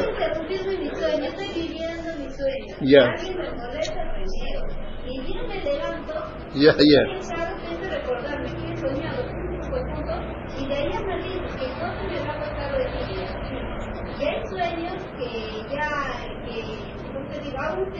Y por punto. Y de me va a de. Y hay sueños que ya, que, como te digo, hago un seguimiento. Ya, Y por ejemplo sueña malas personas, así que tienen mala uso de eso. Entonces, ¿qué persona? Mala noticia, hay problemas, no sé. Eh, y así, entonces, se repite, yo he hecho una, un seguimiento. ¿Qué personas cuando sueño me va mal? Y, y también este, sueñan los muertos. ajá, sí, sí. los muertos, Ya. eh, bueno, personas que hemos tenido querido, Ya, me ya. bien Y hermanita, gracias. Y hermanita, ya. y este, sí es bueno de, Sí, sí. no, hay gente que no sueña. Sí, pero, claro, Claro, claro. Pero hay gente realmente que no sueña. Yo me he encontrado con varios de ellos. No saben lo que su mente está en blanco. Duermen, duermen, pero no sueñan nada, no se acuerdan nada. Pero hay gente que sí sueñan, todos los días sueñan, y abundantemente, sí. En los sueños también hay lecciones, hay mensajes, hay experiencias, hay consejos, hay advertencias. Solo que hay que saberlo tomar en cuenta. Así es, hermanita. Entonces los muertos, hermanita, que llamamos nosotros, el cuerpo realmente queda en la tumba, es un despojo cadavérico ya. El espíritu es el que se sale y se va al espacio buscando su lugar de origen y va a mundos de acuerdo a su fe. Si el, espíritu fue alegre, va a mundos de alegría. Si el espíritu fue colérico, va a mundos de cólera. Si el espíritu fue ratero, va a mundos donde a él le roban. Si el espíritu fue mentiroso, va a mundos donde a él le engañan. Eso se llama quien viola la ley paga ojo por ojo, diente por diente. O sea, tal como se hace, se recibe en la otra vida. Así es por eso que el Padre Eterno nos enseña a actuar bien, portarnos bien, hacer el bien, solo el bien y nada más que el bien, obedeciendo la ley y mandato de Dios, hermanita. Así es, entonces hay que actuarte como... como no, es que, hermanita, lo que pasa, ¿sabe qué? Mientras que usted duerme, su espíritu se sale. Y el espíritu del muerto también está caminando por ahí, ¿no? y de repente se encuentran, conversan, se dan un abrazo, se reconocen, etcétera. Son vivencias en la dimensión espiritual, se llama. Sí. Todo, todo tiene su explicación, hermanito. Acá con este conocimiento se acabaron los misterios, se acabaron los enigmas. Por eso que es bueno de repente, y hermanito ya, es bueno siempre leer un poquito y, y aprender, ¿no? Sacar conclusiones. A eso venimos a la tierra, hermanito. Nunca hay que dejar de leer la palabra de Dios. La Biblia, hermanos, la Biblia es el camino para llegar a la verdad de Dios. Sí, así es, hermanita. ¿Alguna preguntita más, hermanito, si hubiera?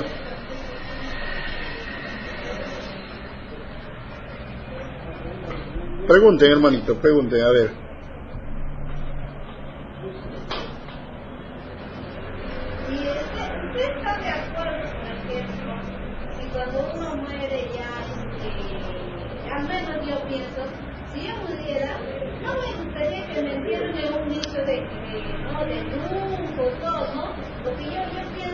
Que todos vamos a volver a, volvernos a la tierra. Entonces, cuando, eh, eh, nos entierran en un cementerio muy bonito viene de la paz, estamos ocupando un lugar. Claro, claro, y están malogrando el ambiente. Aunque la tierra no tanto, ¿no? Porque ahí está descomponiendo. Pero en los nichos estamos malogrando el ambiente, hay mosquitos, se les de leyes, esas cosas. Está bien, le explico. Le explico. Tampoco por la tierra, sino yo quisiera que, no sé, mi jardín, en mi jardín, estemos con yute, con yute, tampoco con cajón, con yute, y vuelva a naturalmente. Y ahí en eso se me harían rosas, una planta, y harían Claro. Son, no, son ideas, hermanitas, se respetan, pero creo que estamos para hacer la voluntad de Dios. Mire, cuando nos entierran en un nicho o nos entierran bajo tierra, el cuerpo se descompone y sale en gases afuera. La gente consciente o inconscientemente lo respira y muchas veces llevamos microbios a nuestro organismo y la enfermedad se expande. Entonces el Padre Eterno aconseja la cremación. deben conocer ustedes, que cuando muere alguien lo llevan ahí al horno y lo hacen un poquitito de ceniza, lo reducen así. Yo he visto ya. Y bueno, esa ceniza o bien lo echan a la tierra o bien lo echan al mar y se acabó. Claro, pero es para cumplir con la ley de alguna forma, ¿no? Porque, en, claro, hay muchas formas de, de pensar, ¿no? Pero lo bueno es hacer lo más correcto, porque somos personas inteligentes, conscientes, razonables y también debemos ser justos, pues, ¿no? Entonces, como digo, hay muchas formas de morir y también hay muchas formas de proceder con los muertos, ¿no? Hay otros lo llevan al río y lo botan, vienen los gallinas, se lo comen, ¿no? Y eso es algo ya más cruel, ¿no? Hay de todo, hermanita, de todo hay en la, en la viña del Señor, dice, ¿no? Sí. A ver, hermanito, a ver, a ver. Hay una, hay una parábola que dice el Divino Maestro. A ver, hermano. Tengo muchas cosas más que decirles, Ah, pero ahora ustedes no lo entenderían. Pero cuando venga el Espíritu Santo de la verdad, Él los conducirá hacia la verdad total y rebatirá las mentiras del mundo. ¿Qué esto quiere decir que es una nueva doctrina, hermano? claro. Eh, lo que pasa, hermanitos, es, como les dije al principio, ningún ser humano lo sabe todo. Por muy genio, por muy sabio, por muy rector que sea, nadie lo sabe todo. El único que lo sabe todo es Dios. Entonces Jesucristo dijo, quisiera decirles muchas cosas más, pero ustedes no lo van a entender, no lo van a comprender. Pero cuando venga el Espíritu Santo de la verdad, les va a revelar todo, les va a explicar todo.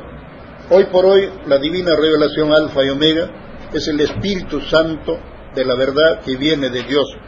Entonces ahí está todito el conocimiento, hermanito, con base bíblica, con base científica y en una psicología tan sencillo lo revela y lo explica todo el Padre Eterno. Entonces, ¿qué nos queda, hermanita?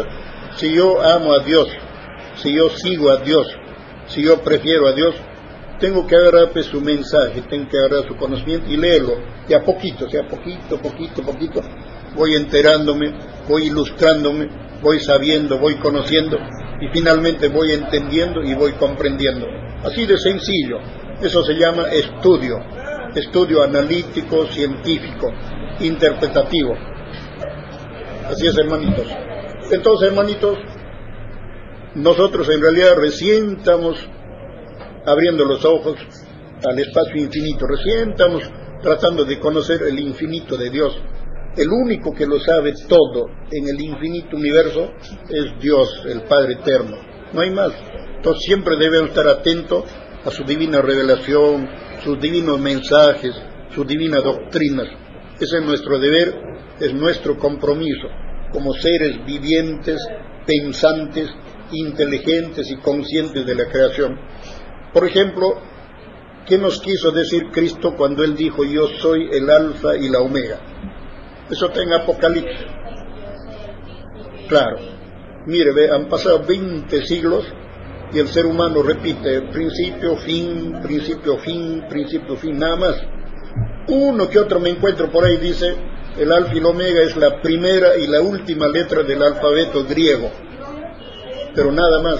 Hoy con la divina revelación sabemos que alfa es varón, omega es mujer, alfa es línea, omega es círculo, alfa es espiritualismo, no, perdón, alfa es materialismo, omega es espiritualismo, alfa es el divino Padre Jehová, omega es la divina Madre Solar Omega. O sea, tiene infinitos significados. Eso significa, prueba, comprueba y demuestra que Dios es infinito en todo lo imaginable.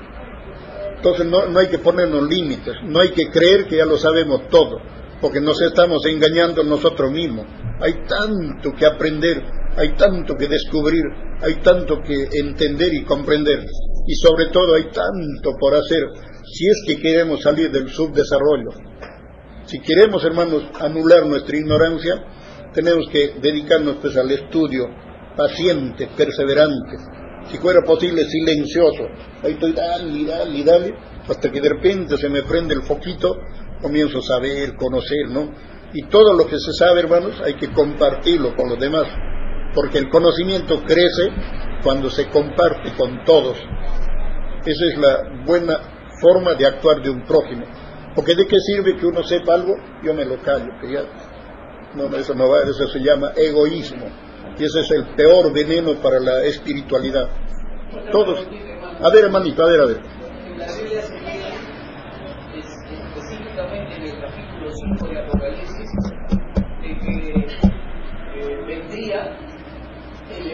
León del ateo de Judá a Ajá. estar un libro sellado con siete sellos. Y como no había quien lo abra, lloraba el apóstol Juan cuando escribió esto. No sé si usted nos puede explicar, hermano, ese libro sellado con siete sellos por dentro y por fuera, es la divina revelación alfa y omega. Justamente ese libro sellado, el único que podía romper los sellos y abrir el libro es el Hijo de Dios, Jesucristo, porque él, él tiene poder, tiene sabiduría y además hizo el mérito respectivo ante el Divino Padre. Entonces eso significa que solo el Hijo de Dios trae la verdadera sabiduría, el verdadero conocimiento, un conocimiento divino que viene de lo alto para los hijos humanos, los hijos terrestres. Y eso se está dando. Para Dios no hay misterio, Dios actúa en forma sencilla, el hombre es el que hace misterio, misterio, misterio, y eso no debe ser. Él estuvo físicamente desde el año 1975 hasta el 78. Humano, sencillo, caminaba aquí y allá, daba la mano a todos, conversaba con todos, ilustraba a todos, pero nadie lo conocía ni lo reconocía. ¿Por qué? Porque están totalmente olvidados de su creador. La gran mayoría se volvió religioso, se volvió político, se volvió filósofo, se volvió militar, etcétera, etcétera, olvidados del Divino Padre, olvidados de sus leyes, olvidados de sus mandatos. Entonces eso se llama ingratitud, se llama. Y Dios no premia la ingratitud. Son, son elegidos por su propia voluntad. Le voy a explicar. La divina revelación es como una invitación que nos da el Divino Padre. Si la criatura humildemente lo acepta, lo estudia, lo entiende, lo comprende y lo practica, se está autoeligiendo. Por sus mismas obras se está eligiendo ante Dios. Entonces van contando uno, dos, tres, cuatro, cinco. Cuando completa los 144 mil, vienen las naves del cielo, lo que en la Biblia dicen las bolas de fuego, ¿no? Y lo recogen mientras acá la tierra está temblando porque el Hijo de Dios se va a llenar de cólera, de ira, porque hay mucha maldad en el mundo. El Hijo de Dios va a emplear los elementos de la naturaleza para castigar a la humanidad soberbia. Esos seres que son elegidos son recogidos por los hermanos mayores en sus naves y los transportan por el espacio infinito en un hermoso paseo sideral se llama, viendo la creación de Dios viendo las maravillas de Dios.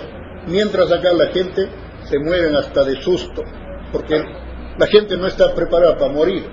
Sabemos que vamos a morir, pero ¿quién está preparado para morir? Entonces cuando llegue ese momento se asustan, se desconciertan. Exacto, sí, los, también está escrito como los arrebatados, así está escrito, recogidos, los recogen.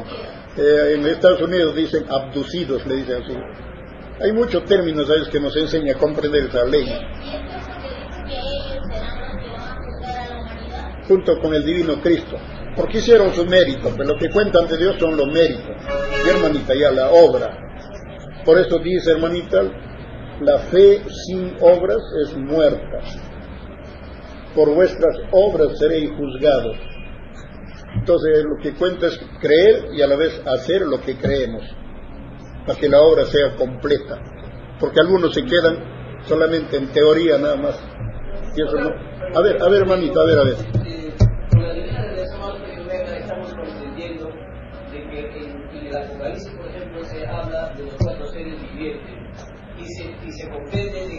Manera u otra el Perú es un país mínimo está anunciado en el Evangelio. ¿Usted nos podría explicar, hermanito, más o menos a lo qué significa el Perú? con estos cuatro seres vivientes que se mencionan en el Evangelio? Esto lo hizo un hermanito de Juliaca, él se llama Isaías, eh, llegó a ser incluso alcalde eh, de allá de Juliaca. Es un hermanito que dibuja y lógicamente se ingenió, se imaginó y tomó la figura de Perú y ahí ha puesto hermanito el águila, el toro, el león y el hombre. Ahí pueden ver la, silueta, hermanitos, ¿no? Entonces ahí clarito, según se da cuenta que es la, lo que se llama el mapa del Perú, los cuatro vivientes. ¿Eso qué significa, hermanos? Que nosotros, hermanitos, en el pasado también hemos sido animalitos.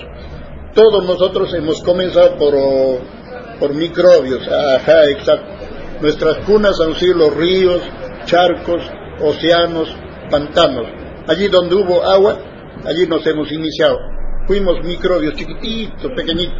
De ahí hemos ido pasando por tiempos, espacios, dimensiones, hasta llegar a ser lo que somos actualmente. Hemos sido moléculas de agua, hemos sido minerales, hemos sido vegetales, hemos sido eh, animalitos, hoy humanos. Un esfuerzo más en el conocimiento y la perfección, llegaremos a ser ángeles, arcángeles, serafines, querubines, primogénitos solares, padres solares, potestades, virtudes del reino, hasta llegar a la morada celestial, porque de allí hemos salido y allí vamos a volver. Tenemos un hogar, hermanito, un hogar celestial, un hogar eterno. Es la morada del Divino Padre Jehová. Ahí hemos sido creados primero como espíritus, inocentes, puros, angelicales. Allí pedimos la vida humana, pedimos venir a la tierra a conocer una determinada forma de vida. Luego cumple nuestro tiempo, dejamos el cuerpo como quien deja un vestido viejo, usado, pasado de moda, y el espíritu vuelve hacia arriba. Así estamos, ida y venida. Así como acá un niño sale de su casita, lo llevan al colegio, viene a su casita, vuelta va, y ahí va aprendiendo, aprendiendo igualito. Lo de arriba es igual a lo de abajo. Se repite la historia, tanto arriba como abajo.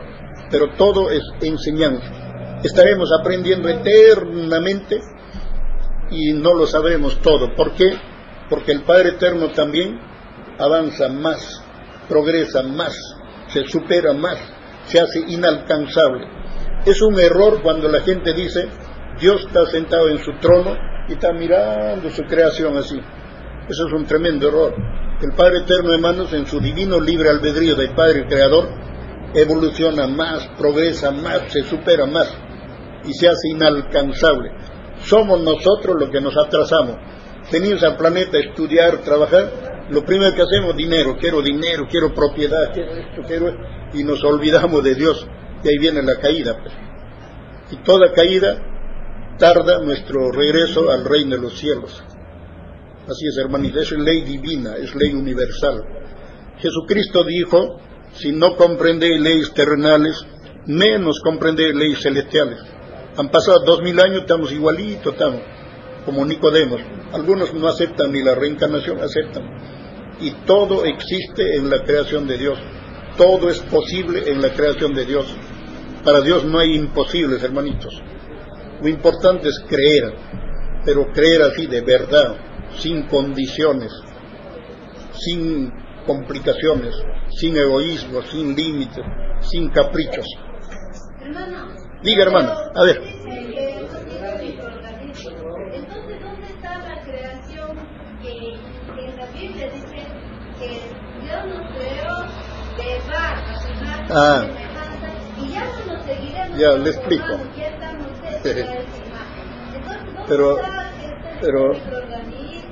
ese barro, hermanita, no olvide que termina en barro.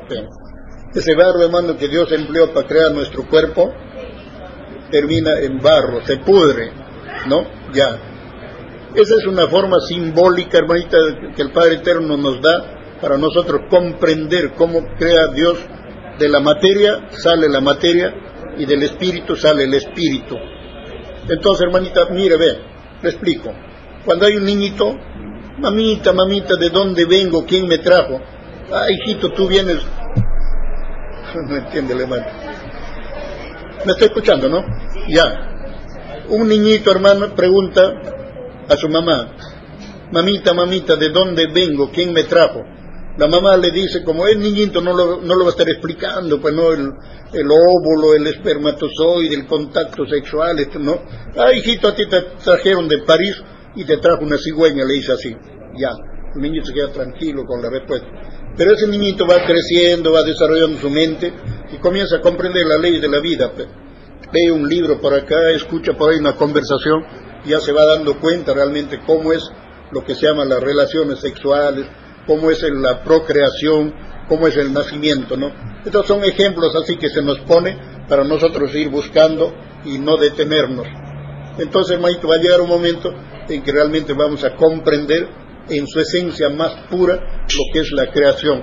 Cuando se habla de creación, usted tiene que comenzar, Dios creó el espíritu y creó la materia. Y con el espíritu y la materia crea otras infinitas formas de vida porque Dios es infinito. Nosotros somos chiquititos, hermanito.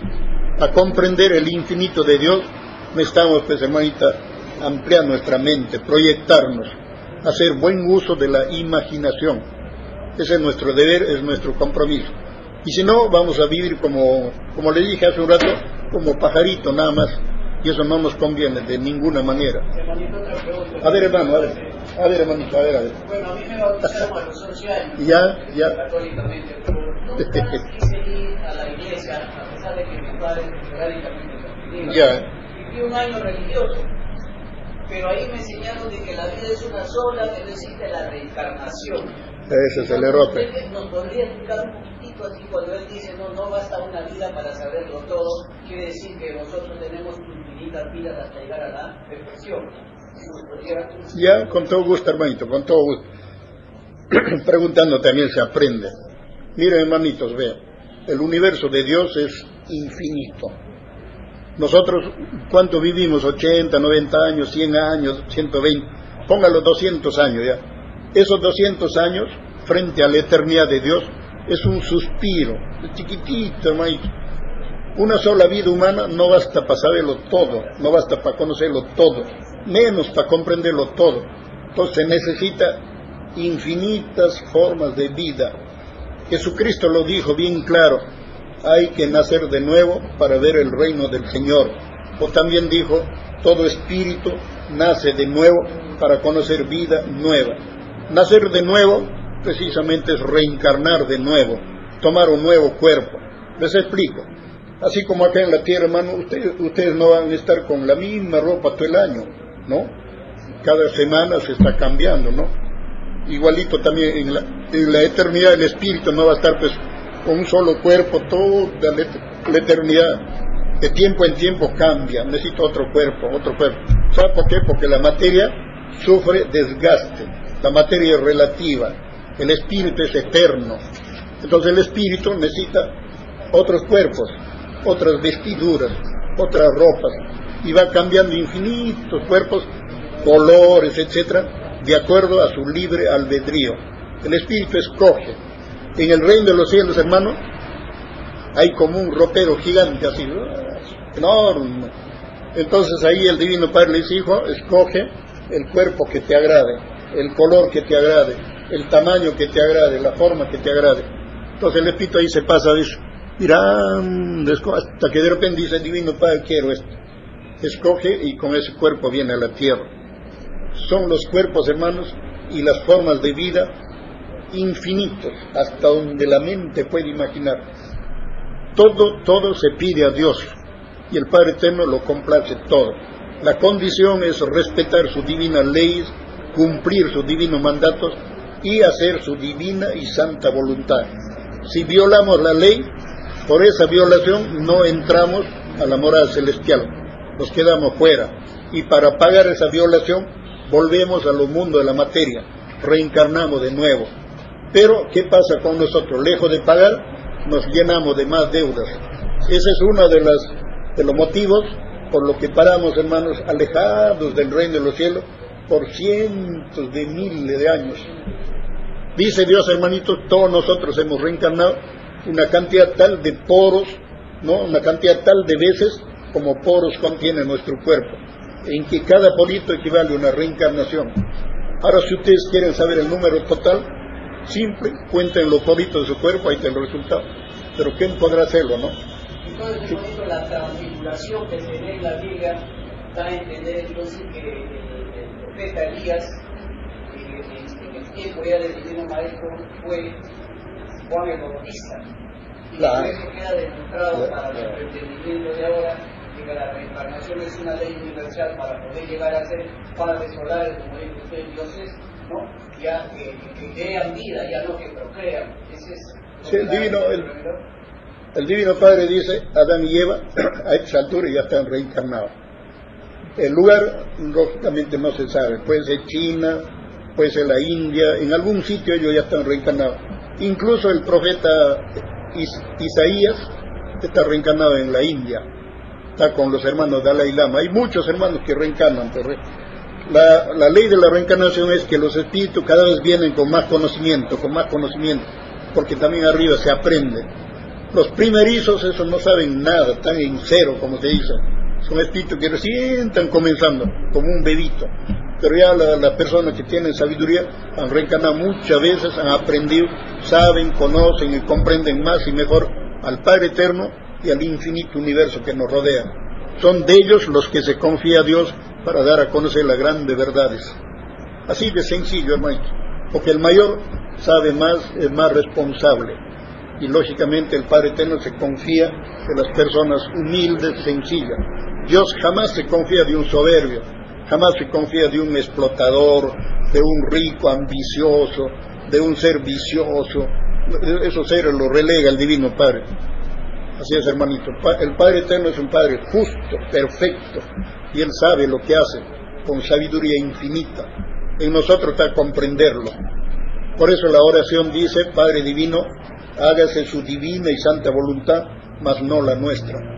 Así de sencillo, hermanito. A ver, a ver, a ver, a ver. A ver. La Biblia se lee una parábola que dice que la izquierda se cuide de lo que hace la derecha. Interesante, interesante. Entonces, hermanito, ¿qué da a entender esa parábola? Es eh, interesante, hermanito, lo que, lo que menciona. El Divino Maestro Jesucristo no fue político ni religioso. Jamás enseñó religiones el Hijo de Dios. Él fue el más grande maestro filósofo. Él es el más grande maestro espiritual del cosmos. Él dejó enseñanzas eternas, enseñanzas perfectas. Cuando él dijo esa divina parábola, que se cuide la izquierda de lo que hace la derecha, él estaba viendo el futuro de la humanidad y estaba viendo que iba a surgir en esta tierra la izquierda, que es el pueblo, y la derecha, los que gobiernan al pueblo. Quiso decir que la moral del pobre se cuide de la moral del rico, porque el rico en base a su dinero es más libertino, más corrupto, más inmoral. La prueba tal que las drogas sale de los ricos. Los ricos son los más libertinos, los más corrompidos, son los más inmorales. Entonces es tiempo de abrir los ojos y darnos cuenta. Pues. Ahora acá el Padre Eterno nos invita a definirnos. ¿De parte de quién estamos? ¿Estamos con el pueblo o estamos contra el pueblo? Por ejemplo, nuestra hermana Lulu, usted lo conoce, ¿no? Ese es de la derecha, abiertamente de la derecha. Está haciendo ahí un tremendo daño a no querer que de una vez se definan las elecciones. Lo está haciendo muy larga porque quieren que haya un fraude a favor de ellos. Entonces esa es mala fe, es mala voluntad, propiamente es maldad porque no quieren darle oportunidad al pueblo para que el pueblo también demuestre que puede manejar la nación, que puede gobernar, porque en el pueblo, dice Dios, están los más sabios. En la derecha es pura ambición, pura voracidad, explotación, corrupción, usura, inmoralidades. Hermanitos, yo, como digo, hermanitos, mi deber es decirles lo que he aprendido, lo que he entendido, lo que he comprendido, pero siempre respetando el libre albedrío. Finalmente, hermanos, sépanlo, el pueblo triunfa. La clave es ilustración de nuestra fe, unificación como verdaderos hermanos y acción colectiva, acción masiva, acción fraterna y solidaria. Y se acabó la historia. A ver, hermanita. ¿Se acabó? ya. Ya, para terminar, hermanitos, a ver, por acá tengo algo que no es que, no, por eso le digo, depende. A ver, tres cositas nada más, hermanito. Mire, ve.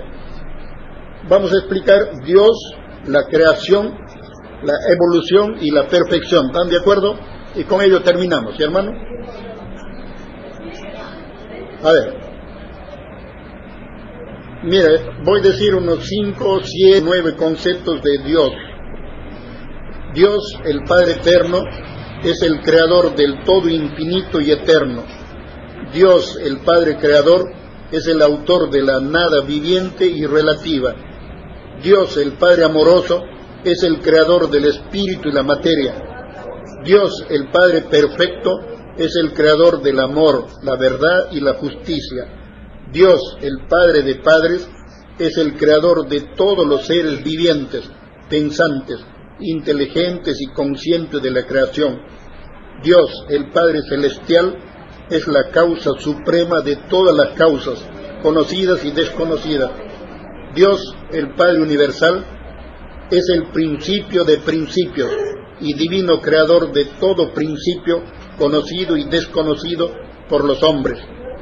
Dios, el Padre omnisciente, es la causa infinita y el efecto es el infinito universo expansivo, pensante y viviente, conocido también como el macrocosmos o el reino de los cielos. La creación de Dios. En el plano espiritual, Dios nos creó de la nada, nos creó como espíritus puros, inocentes y angelicales. La voluntad de Dios fue, es y será que nos integremos al todo infinito, respetando sus divinas leyes, cumpliendo su divino mandato y haciendo la divina y santa voluntad de Dios Padre. Si no lo logramos, mal que nos pese, volveremos a la nada para comenzar de nuevo, porque la ley divina dice, todo espíritu nace de nuevo para conocer vida nueva, y porque en la infinita y maravillosa creación de Dios Padre, todo es una infinita repetición, porque el espíritu es eterno, inmortal e indestructible. Y en el plano material Dios creó el infinito universo, conocido también como el macrocosmos o el reino de los cielos, nuestra patria celestial y eterna, lugar divino en donde todos fuimos creados como espíritus libres, lugar sagrado en, donde todo ser, sin excepción, le pidió la vida a Dios, pidió venir al planeta Tierra para vivir, conocer y experimentar con la vida humana. Una vida de pruebas relativas, una de las tantas formas de vida que hay en el universo infinito. La divina ley de la evolución es la divina ley que tiene que ver con el nacimiento, el crecimiento, el desarrollo, el adelanto, el progreso y la perfección de la creación, para lo cual se comienza o principia por la divina ley de la encarnación, continúa con la reencarnación y culmina con la resurrección de la carne. Significa que todos partimos o venimos de la eternidad y todos volveremos a la eternidad, unos más antes y otros más después. Es ley divina y universal, siempre respetando las divinas leyes cumpliendo lo divino mandato y haciendo la divina y santa voluntad de Dios Padre. Si no es así, no nos da, si no es así, nos quedamos fuera del reino para volver a los mundos materiales, mundos de expiación, mundos de lucha y trabajo material y espiritual. Y en esta ley, y esta ley dura hasta que aprendamos a respetar y cumplir con las leyes y mandatos de Dios y el ciclo de la vida humana es nacer para vivir, vivir para morir y morir para volver a nacer. Porque siendo infinito el universo de Dios, una sola vida humana no basta para saberlo todo, ni para conocerlo todo, ni para comprenderlo todo. Siempre estaremos aprendiendo por toda eternidad. Y con esto terminamos, hermanos. Pongan atención, hermanitos, cómo es la ley de la evolución. La divina ley de la perfección las divinas leyes de la evolución y la perfección son leyes inseparables. Gracias a esta divina ley, todos comenzamos de la nada para llegar al todo infinito. Y gracias a la divina ley de la evolución y la perfección, todos podemos y debemos llegar a la divina morada del eterno Padre Jehová. Porque cumpliendo con la divina ley y mandatos de Dios Padre, escuchen hermanitos, ¿ya? cumpliendo con la divina ley y mandato de Dios Padre, de la tierra se llega al cielo, de lo humano se llega a lo divino, de lo pequeño se llega a lo grande, de la teoría se llega a la práctica, de lo subjetivo se llega a lo objetivo, de lo elemental se llega a lo monumental, de la ignorancia se llega al conocimiento, de la imperfección se llega a la perfección, de lo macroscópico se llega a lo, perdón, de lo microscópico se llega a lo macroscópico. En otras palabras, del caos se llega al logos, o más propiamente del desorden se llega al orden. Eso practicando la disciplina, practicando el amor, practicando el orden, etcétera, etcétera. Bueno, Y para que la utopía deje de ser utopía, es necesario cultivar, practicar, perseverar y perfeccionar en el diario vivir las 318 virtudes de la luz. Y con las virtudes de la luz, el género humano logrará la verdadera evolución y la auténtica perfección moral, mental, espiritual y material. Y pensar que nosotros los humanos recién estamos comenzando a escalar la escala de la perfección. Hasta aquí, hermanos. Gracias, hermanita María.